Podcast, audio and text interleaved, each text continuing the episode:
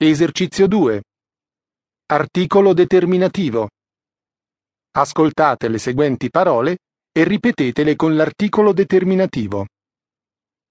Esempio: Ospiti. gli ospiti, Gli ospiti. Anno. L'anno. Programma. Il programma. Isole. Le isole.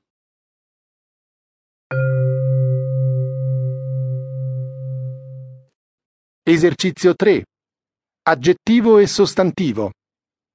Ascoltate i seguenti aggettivi e dite il sostantivo corrispondente. Esempio: Tranquillo. Tranquillità, Tranquillità. Amaro. Amarezza. Lungo. Lunghezza. Agitato.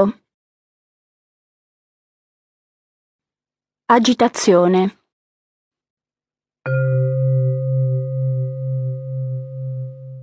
Esercizio 4. Compitazione.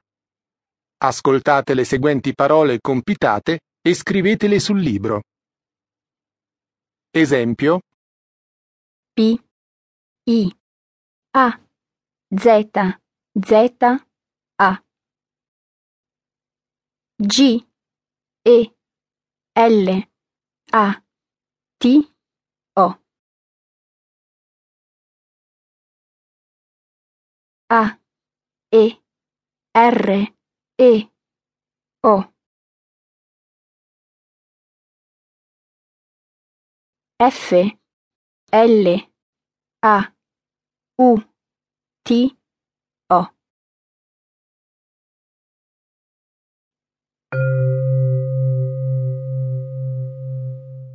Esercizio 5.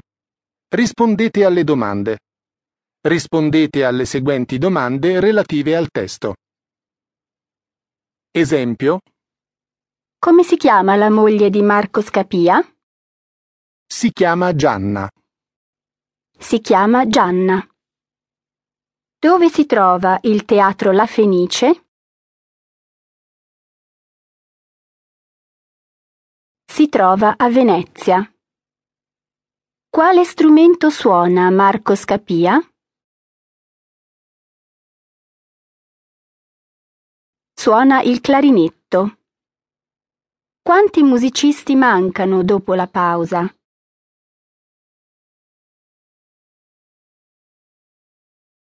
Mancano due musicisti.